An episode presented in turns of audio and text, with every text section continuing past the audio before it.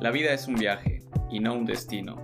Es por eso que Maverick Station existe, para poder encontrar un lugar donde podamos conversar acerca de nuevos destinos, mejores rutas y compartir nuestra experiencia única de viaje.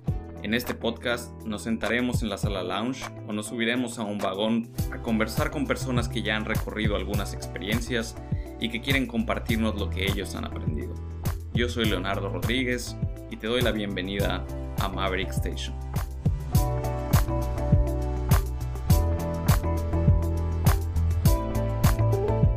¿Qué tal? Te doy la bienvenida a otro episodio de Maverick Station Podcast.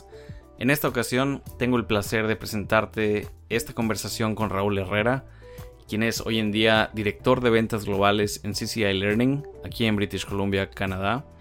Y Raúl nació en la Ciudad de México, también es ciudadano canadiense, y en esta conversación precisamente hablamos de las varias facetas en la vida de Raúl, ah, como son más de 20 años en ventas internacionales, su carrera en la actuación, así como la trayectoria que lo llevó a mudarse a Canadá. Así que espero que disfrutes esta conversación con Raúl Herrera. Hoy en día estás viviendo en un lugar que para los que nos imaginamos Canadá estando desde afuera, es como el típico Canadá, ¿no? Con el clima frío, con mucha naturaleza, con bosquecito, relajado. Además de que ya tienes una carrera hecha acá, de este lado, tanto en los negocios como en la actuación. Y lo que tengo curiosidad es si así te veías cuando tenías 8, 9 años. ¿Veías tu vida así en ese entonces? ¿Era lo que querías? los 8 o 9, pues pensaba, Canadá suena padre, ¿no? Además empezó a poner de moda en finales de los 80 y los 90 estudiar inglés en Canadá y en Australia, ¿no? Y entonces este, yo pensaba, oh, sí, Canadá, qué padre, ¿no? Y diferente.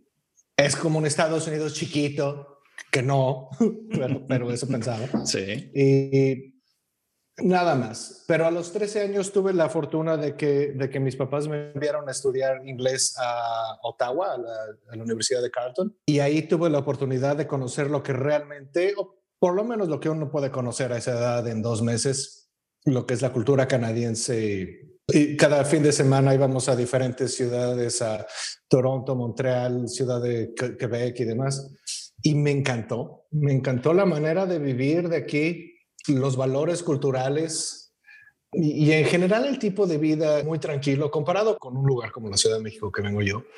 y, pero el canadiense es, si, si tú te pones a pensar, hay muchas cosas en Canadá que mucha gente no conoce históricamente, ¿no? Graham Bell es de aquí, la penicilina, hay muchos actores famosos que son canadienses y eso, pero al canadiense le gusta ser callado a, nivel personal y a nivel país, pues, ¿qué sabe uno de Canadá? Lo que estábamos diciendo, los pingüinos, los, los osos polares y los, y los este, iglús, ¿no?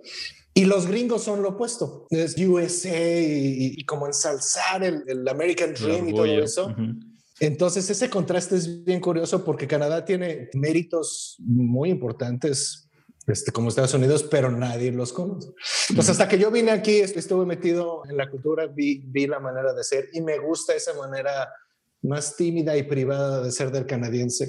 Y desde entonces dije, yo quiero vivir en ese país, pero como un sueño ahí, guajiro, ¿no? Y luego, cuando terminé mi carrera, uno de mis mejores amigos estaba estudiando aquí inglés y lo vine a visitar por el verano y tuve la oportunidad de vivir tres meses y desde que llegué en, el avión sentí ese, no, sé cómo describirlo, es como una paz interna y, una sensación de pertenencia, ya sabes, de, aquí soy, de aquí soy. Sí. Desde, desde que llegó el avión, ¿eh? o sea, físicamente hay algo que, cuadra muy bien conmigo.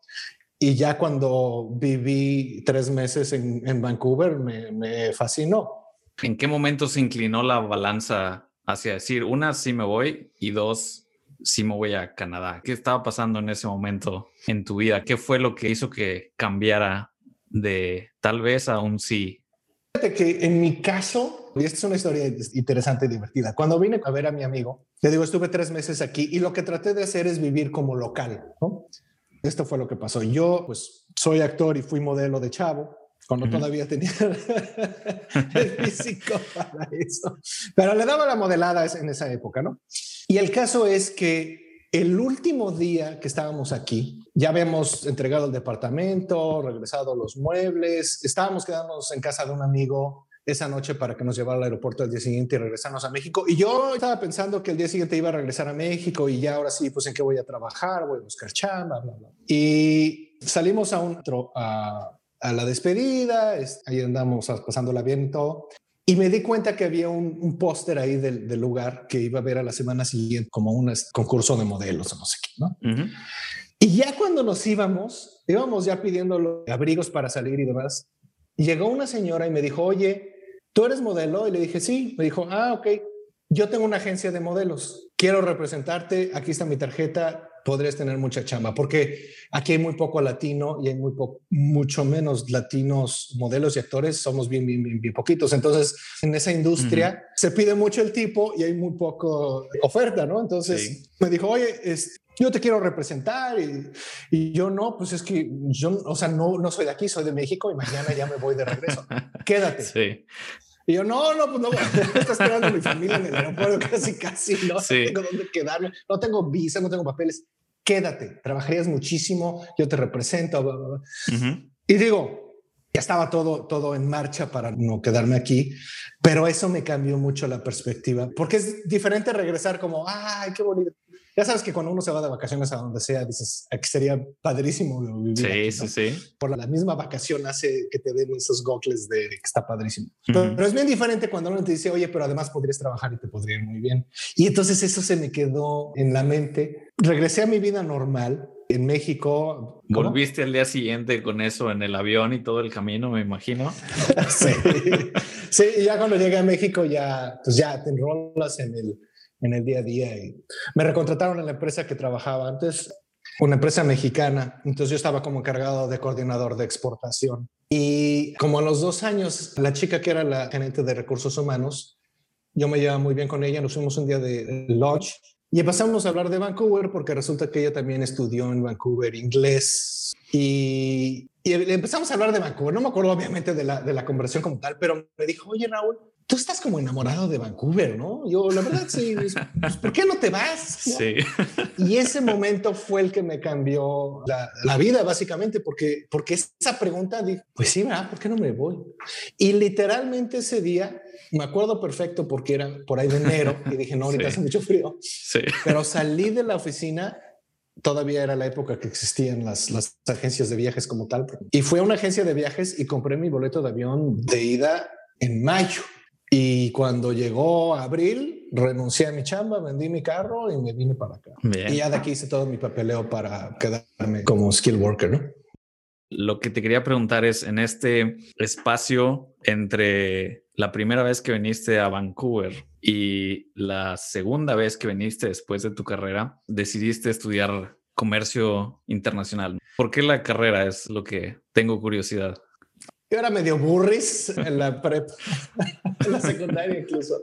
Y este, y no me estaba yendo muy bien. Sabes que tengo atención dividida y los que tenemos atención dividida somos muy malos en la escuela y luego ya cuando salimos a la vida real somos overachievers porque podemos hacer muchas cosas al mismo tiempo y tienes que concentrarte como en la escuela, estudiar algo muy específico, ¿no? Pero acabé yo primer semestre que abrían el, el TEC de Monterrey, el campus Ciudad de México. Y entonces yo tenía que repetir año, el primero de prepa, y un amigo de donde estaba en la otra escuela me dijo, oye, ¿tienes la lana para pagar la colegiatura? Te aceptan. Dije, bueno, pues órale. ya fui, hice el examen y, me aceptaron y entré, ¿no? Y entré a prepa ahí mi papá es, es, hombre de negocios, entonces mi vida siempre fue, bueno, pues este es mi, lo que me tocó, muy bien, muy contento, y entonces pues yo voy a seguir eventualmente eso, entonces pues hay que estudiar administración de empresas, y entré al TEC, estudié la prepa, ahí, ahí ya sí me, me, empecé a poner la pila y me empezó a ir bien en, las calificaciones. Y cuando acabé la prepa, el TEC tiene pase automático a, la universidad y yo entré a, administración de empresas. Y entonces en mi primer semestre en administración de empresas, la verdad fue bien aburrido porque eran muchas cosas que ya venía yo viendo de prepa. Y un día, por ahí del tercer mes en el semestre, llegó un amigo desde la prepa, amigo nuestro, y nos dijo, oye, hay una, nueva carrera que se llama Relaciones Internacionales con especialización en negocios internacionales y está buenísimo. Y traía el panfletito, mira aquí. Y entonces el mismo amigo que vine a ver a Vancouver. No, ese le debes. a ese le debes. Es, es, ángel de la guarda porque muchas cosas de mi vida. Él es el que me ha ido guiando sin, sin querer, ¿no? Ajá. Estábamos Toñito y yo, llegó el otro cuate y yo, ay, que mira el, panfleto. ¿no? Y vimos las materias. A mí lo que me gustó más, el nombre como que no dice nada. Pero las materias estaban bien padres, hablaba mucho de diplomacia, de negocios internacionales, de, leyes internacionales. Y dijimos, mira, si, si al fin y al cabo vamos a acabar trabajando en las empresas de los papás, pues por lo menos vamos a estudiar lo que queramos y que sí tenga algo que ver, ¿no? Lo que más me llamaba la atención, que al final nunca se me dio, fue diplomacia. Yo quería trabajar en una embajada o en la, ONU, que hay mucha gente que estudia relaciones, pero hice mi especialidad en, comercio internacional, entonces te puedes ir por ese lado de de exportación y negocios internacionales y eso, ¿no? Y me cambié. Y me gustó mucho, es una carrera bien, bien, bien bonita. Te da, siempre dijimos, te ayuda muchísimo para charlas de domingo con la familia y para jugar maratón, pero aprende uno mucho de por qué estamos aquí como humanidad en este punto, la vida actual de los países y cómo interactúan entre ellos. Entonces te da muy buen entendimiento de de por qué México está en el punto que está, por qué Canadá está en el punto que está, y Quebec y los franceses y todo ese tipo de cosas. Un, un, entendimiento de las culturas, me imagino, obviamente, para poder hacer negocios y relaciones es, es importante, ¿verdad? Eh, sí.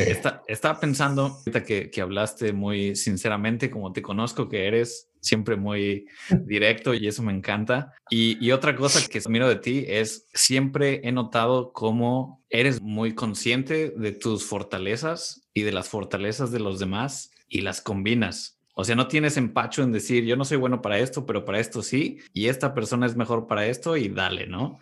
¿Hay alguien que te inspiró en esto o, o de dónde salió el ser así? Buena pregunta.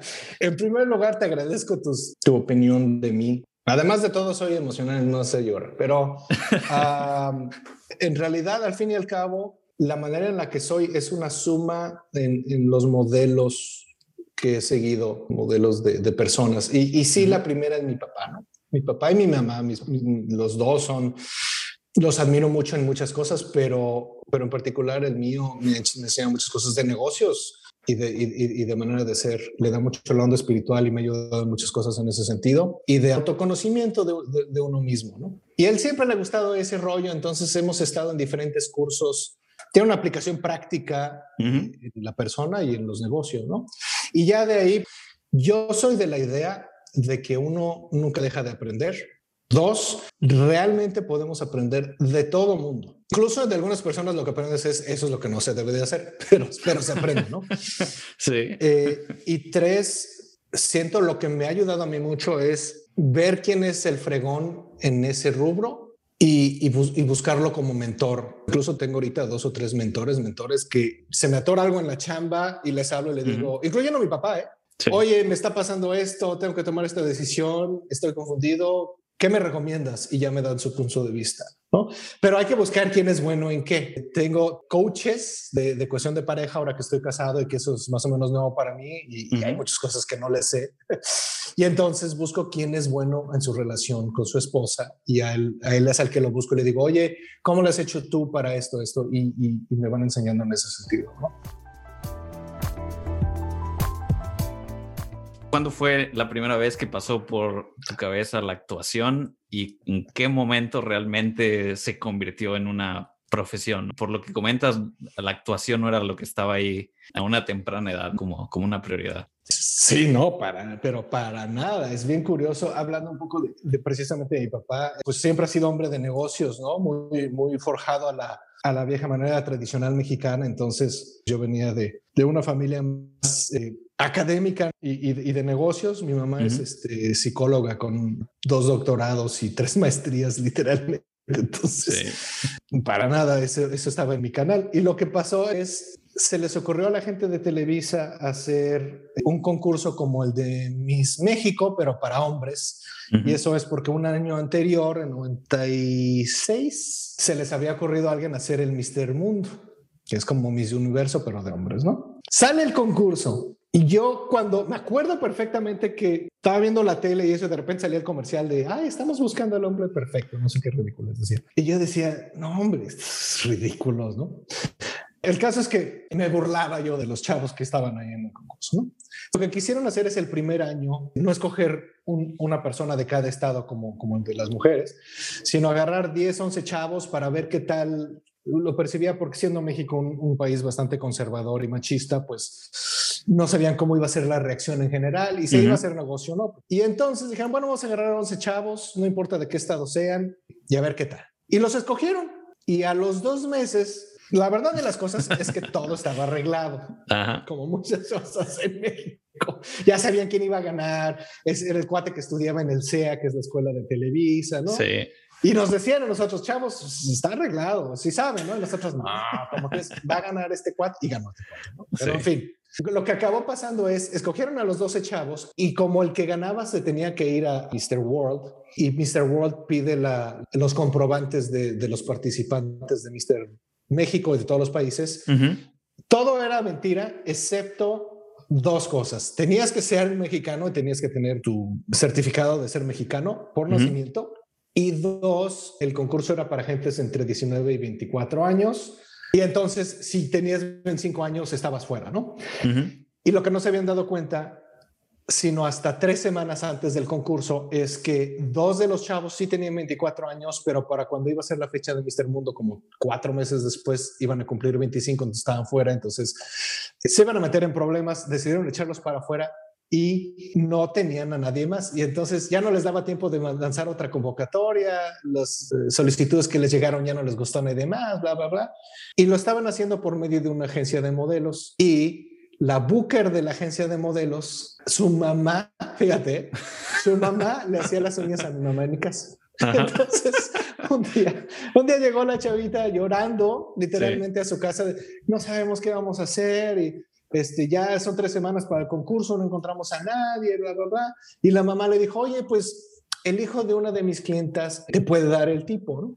¿Por qué no le hablas? Y entonces me hablaron, me dijeron, para no ser el rollo muy largo, ¿no quieres entrar al concurso? Y yo, no, la verdad no me interesa. No, pero es que mira, ganarías esto, esto, esto, esto. Le digo, bueno, a ver, vamos a ver, ¿por qué no, por qué no nos sentamos y platicamos un poco y, vemos si somos buen fit? Porque ni siquiera me has visto, entonces no sabes si te doy el tipo o no. Y sí, eso fue por teléfono.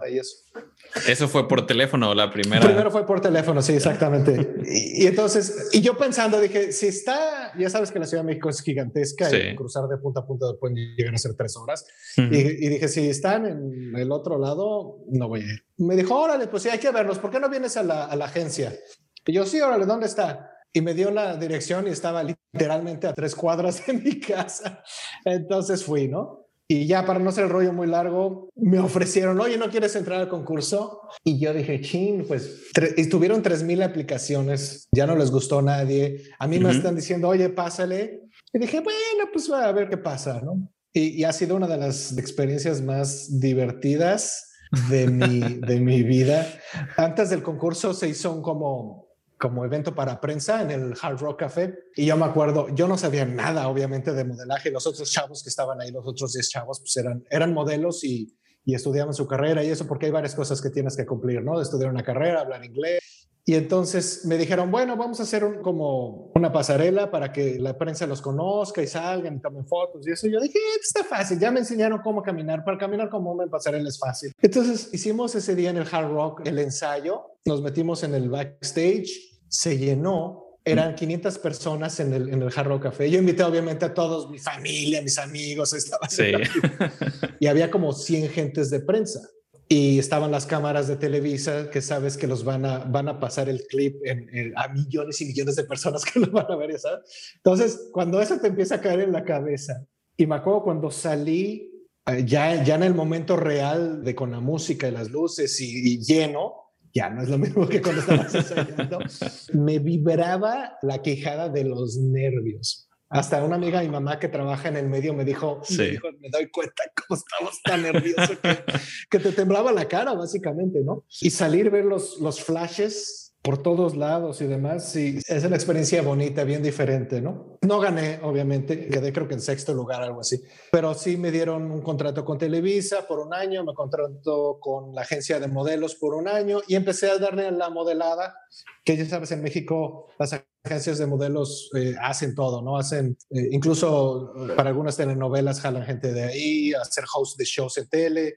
comerciales, pasarela, revistas y demás, ¿no? Y le di un, lo que acababa mi carrera, o sea, los siguientes dos años le di como paralelo a mi carrera, muy divertido. Ya sabes, este, conocer chavas y, conocer lugares diferentes, eso, pues, te pagaban una lanita y todo. Pero mi idea fue cuando ya me graduaba de la carrera, se acababa eso y me ponía a trabajar en las empresas de mi papá y demás, normal. Y, y si él me decía, ya sabes, ya déjate de esas cosas y, y ponte a trabajar en algo en serio, ¿no? Y lo dejé, me empecé a trabajar, quise primero antes de ir a las empresas de mi papá, trabajar en otro lado para tener una experiencia por fuera, ¿no? Así Entonces empecé a trabajar en esa empresa de material médico, luego se me dio la oportunidad de venirme a vivir a Canadá, me vine y llegando aquí, sabía que los comerciales pagan bien. Mi intención era, ok, hago comerciales en lo que encuentro una chamba normal, en lo que estoy acostumbrado a hacer en negocios internacionales en una empresa normal. Y entonces busqué agencias de modelos y, y me enteré de que si eres latino, cualquier agencia te agarra así, ¿no? Empecé a darle a los comerciales aquí en, en Canadá hasta llegar a lo que es el día de hoy, que ya luego tuve la fortuna de ahora sí empezar a tener clases de actuación ya mucho más formal, entender lo que es la actuación, que es muy diferente a lo que yo me imaginaba en un principio. Y ya poco a poco la vida me ha ido llevando a, hacer un poco más shows, shows para Netflix, para DC Legends of Tomorrow, del canal de CW este, y demás, ¿no? Lo que me encontré aquí en tu biografía, una frase tuya el oficio ha inspirado su vida y la vida ha inspirado su oficio.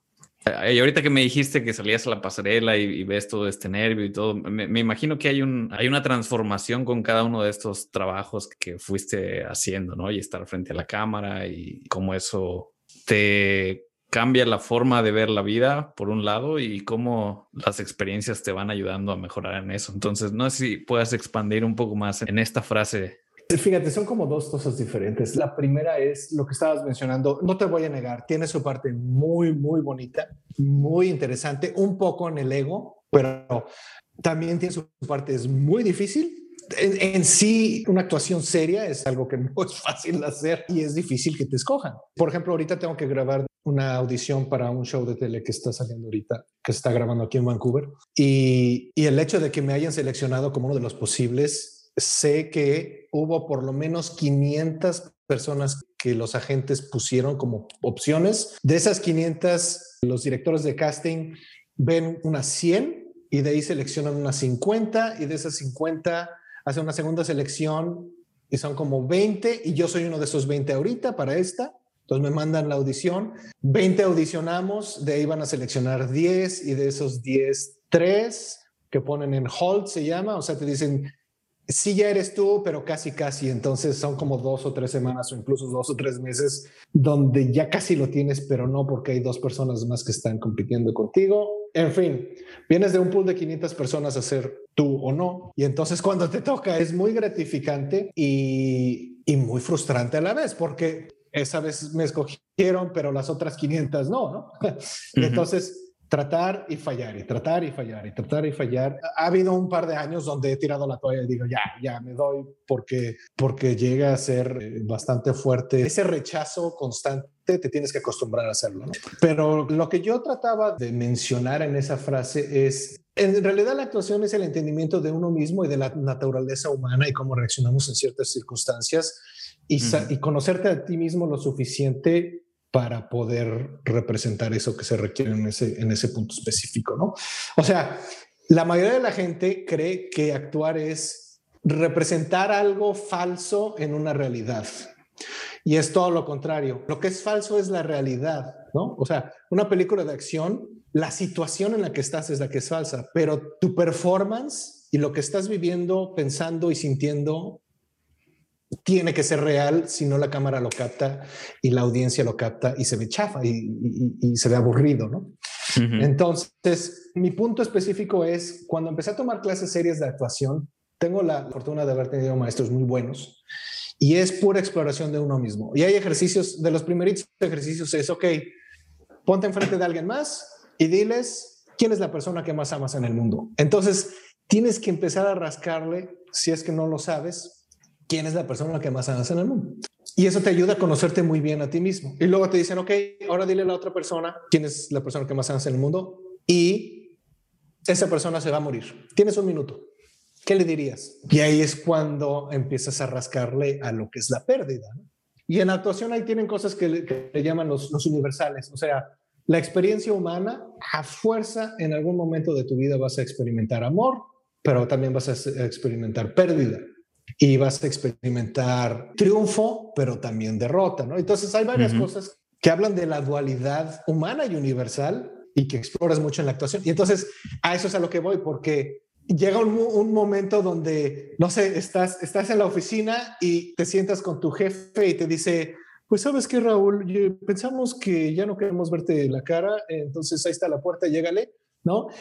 Se siente horrible, es, viene todo lo que es el rechazo, no soy lo suficiente, fallé, ¿no? Pero a la vez estás pensando, oye, esto va a ser buenísimo para mi actuación, porque lo puedo, puedo usar todas estas emociones y tenerlos en mi cajoncito de, de, emociones para cuando me toque una, una escena donde necesito demostrar este tipo de sentimientos, ya los viví, ya sé qué quiere decirme. Entonces, eso es a lo que voy, porque todos estamos aquí de pasada, estamos turisteando en la tierra, entonces mi objetivo es vivir el mayor número de experiencias posibles, no negarme a experiencias, ¿no? Porque muchas veces uno por no querer sentir miedo o dolor físico o dolor emocional o, cualquier emoción negativa, te empiezas a frenar en la vida y, a, no hacer cosas. Escuché tus podcasts anteriores y, hablan mucho de, de esa parte. Entonces, los Mavericks Sí, obviamente si no arriesgas no ganas, pero tampoco pierdes. Pero ¿qué es más importante para mí? Para mí, Raúl, es arriesgar y saber que muchas veces voy a perder, pero no pasa nada, ¿me explico? Y más bien aprendes de mí mismo y dices, bueno, ¿qué hago para que no me vuelva a pasar?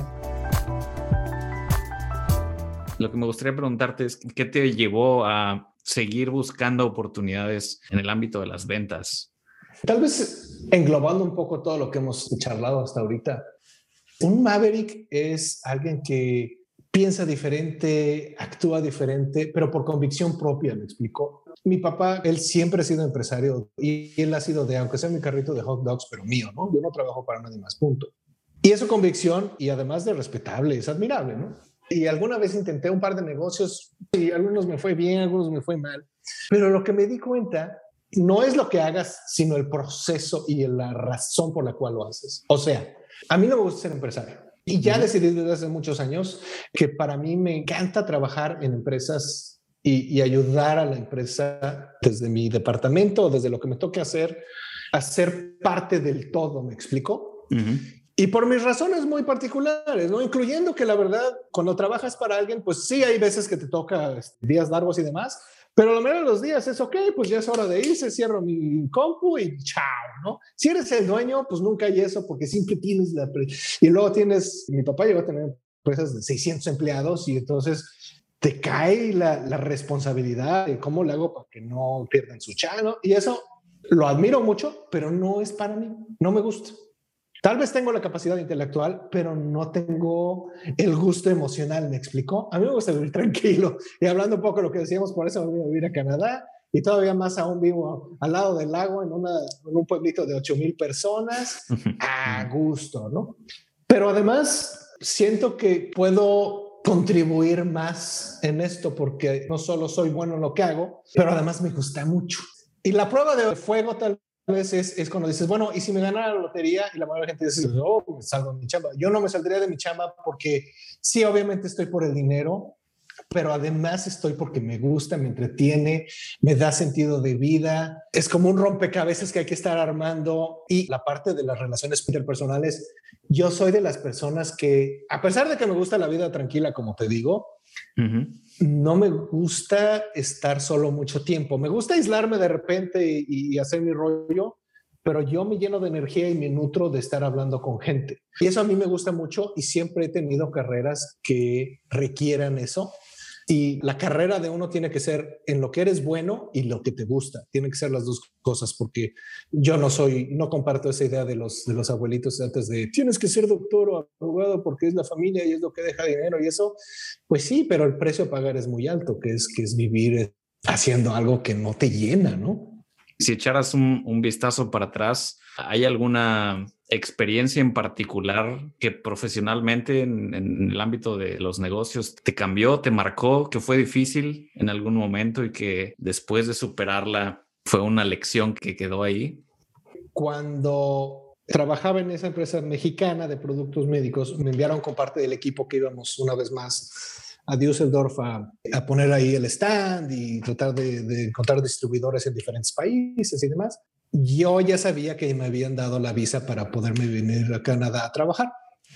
Y entonces se me ocurrió imprimir mi currículum, porque sabe que había un pabellón canadiense. Entonces busqué en, el, en, la base de datos de las empresas participantes, todas las empresas canadienses, y en una de esas le dije a, la gente, oye, me voy a dar una vuelta, sí, ahora le chao.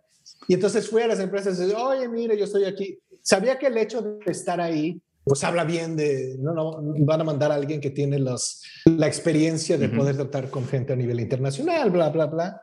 Y entonces eso te da un, avance en, que, me considero, pero le decía, mira, y ya me dieron mi visa en Canadá, me voy a vivir en dos meses. Y entonces, pues me gustaría trabajar para ustedes si es que en algún momento se requiere. Entonces fui dejando mi currículum. Y ya, me dieron la visa, me vine a vivir a Vancouver y como al año, obviamente lo que te estoy contando se me olvidó, no pasó nada inmediatamente. Pero como al año me hablaron de una empresa y, y cuando estaba en la entrevista me dijeron, sí, tú nos viniste a visitar al stand hace, hace dos años y nos diste tu currículum, todavía lo tenemos aquí, bla, bla, bla. Y eso me dio el puesto y fue mi primer puesto decente canadiense para seguir mi carrera, primero en biotecnología y luego me pasé a tecnología. Pero fue bien satisfactorio decir, ok, lo que hice sí, jalo. Se dieron las cosas, que además esa es otra cosa que siempre tener que considerar. Pero si yo no hubiera hecho eso, tal vez mi carrera en Canadá hubiera sido bien diferente. Y como bien sabes, moverse a otro país y empezar tu carrera ahí es bien difícil porque sí, en México todo el mundo sabemos que es el TEC de Monterrey, o si vienes de la UNAM o de una universidad prestigiada, este, dices, ok, ya sé quién es, ¿no? Llegas a Canadá y dicen TEC de Monterrey, no sé qué es eso. Pues para mí eres un inmigrante más que tienes experiencia canadiense, no. Mm. Y entonces la primer chamba es alguien que se eche el tiro y que confía en ti por otras cualidades que por tu experiencia como tal porque no tienen punto de referencia y además es real. Hay muchas cosas que en Canadá se hacen bien diferentes que en América Latina, en específico en México. Entonces, eh, que te den esa oportunidad, pues es bien satisfactorio y ya de ahí uno puede empezar a hacer su carrera en el país nuevo, ¿no? ¿Cuál fue la primera vez que recuerdas, si es que hubo alguna, que sentiste que querías volver a México? ¿Alguna vez estuviste en ese punto en el que dijiste, mm, esto no fue tan buena idea? No, no me ha tocado. A mí Digo, tal vez por la historia que te he contado, desde un principio, para mí fue bien claro que Canadá era el país en el que yo quería vivir, desde los 13 años, ¿no?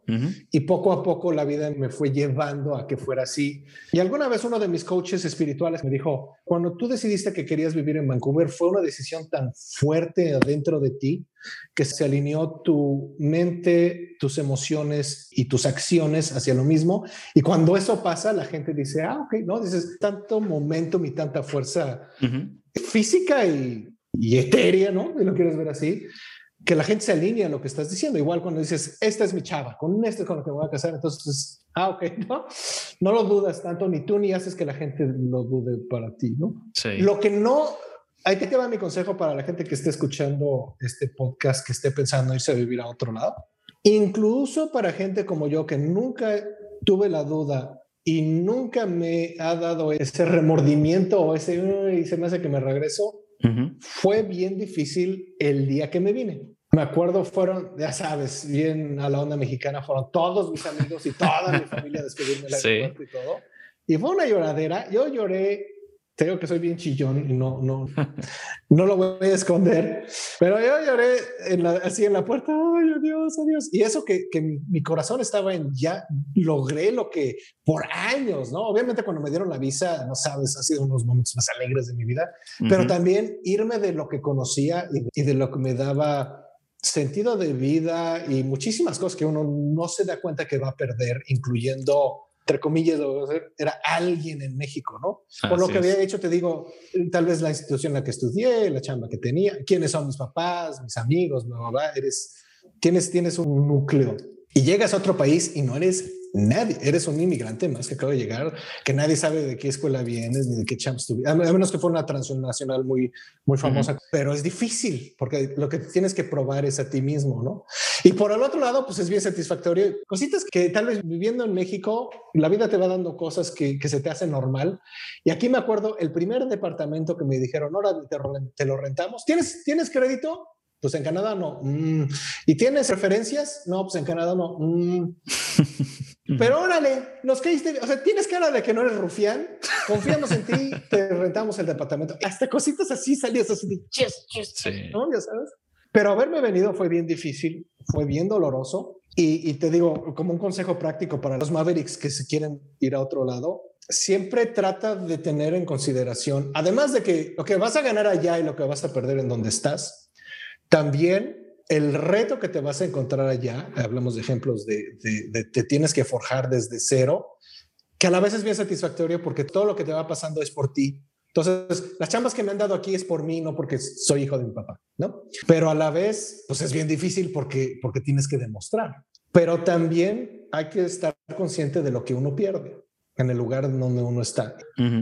Incluso ahora que, que, me acabo de venir a vivir aquí al lago, me volvió a pasar igual, porque porque ya no vivo en Vancouver, vivo en una ciudad mucho más pequeña que Vancouver y no me di cuenta una vez más de lo que perdí. Me explicó, estaba más concentrado en sí, en la casa y el lago y qué padre y eso. Y cuando llegué aquí dije, ching, pero, pero ya no tengo lo que tenía ya. Y ese trancazo emocional es, es, y siempre hay que tener claro que va a pasar y, y estar en paz con eso. Además de que has sido supervillano, pero ¿cuál es tu superpoder que no sirve para nada.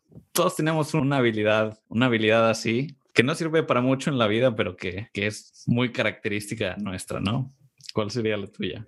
Yo, obviamente, desde que nací, supimos que era zurdo. Y ya sabes, en la escuela este, siempre hubo broncas porque las bancas eran con la paleta de derechos y yo era el zurdo. Entonces, mi letra fue espantosa y demás. Pero luego me fui dando cuenta que soy ambidiestro hay un tipo de ambidiestro donde puedes hacer cosas con las dos, dos manos y los dos pies, pero más bien te empiezas a acostumbrar a hacer unas con unas y otras con otras. Pero lo que me pasa a mí es, haz de cuenta, escribo con la izquierda, pero jugar fútbol o tenis y eso, o toco la batería como derecho.